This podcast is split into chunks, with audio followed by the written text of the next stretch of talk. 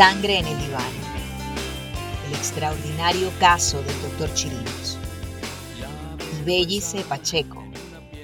Editorial Planeta. La exhumación es un recurso de las partes, al cual se apela cuando existe confusión en la causa de muerte de la víctima. El cadáver se saca de donde está enterrado y allí se analiza. Con Roxana la duda era la herida. Era necesario determinar de dónde había salido la sangre encontrada en el consultorio del médico. En principio se iba a realizar con funcionarios de Caracas, pero después la fiscalía cambió de opinión y designaron a profesionales de los teques.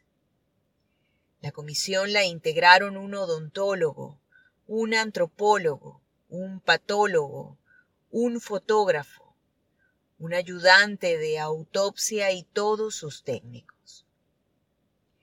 El cuerpo es examinado en el cementerio. Se trata de resolver ahí para volver a meter el cadáver en la urna. Los abogados defensores asistieron. Luego de asentar su protesta porque no se les había entregado el protocolo de la autopsia. El proceso se inició con la ubicación de la fosa.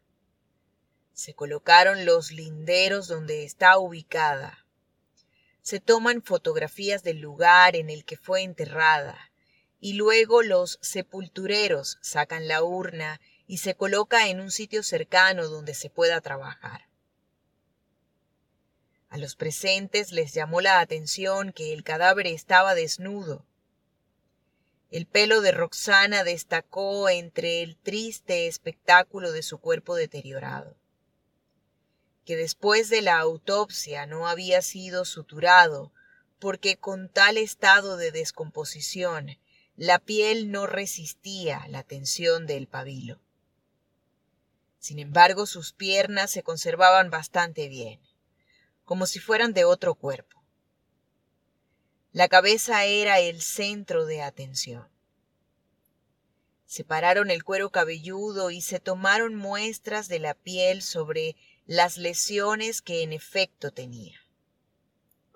Abrieron el cráneo y allí apareció una fractura muy visible.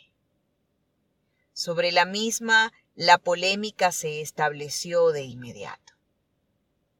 Para la defensa podía haberla producido el forense, que ante las difíciles condiciones en las que trabajaba había palanqueado el hueso para su análisis con un martillo y un cincel.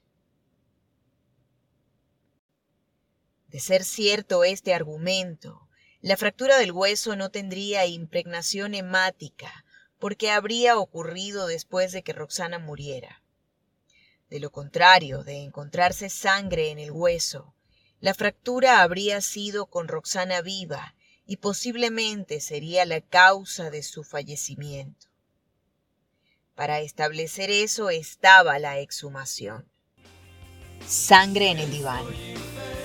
El extraordinario caso del doctor Chirinos.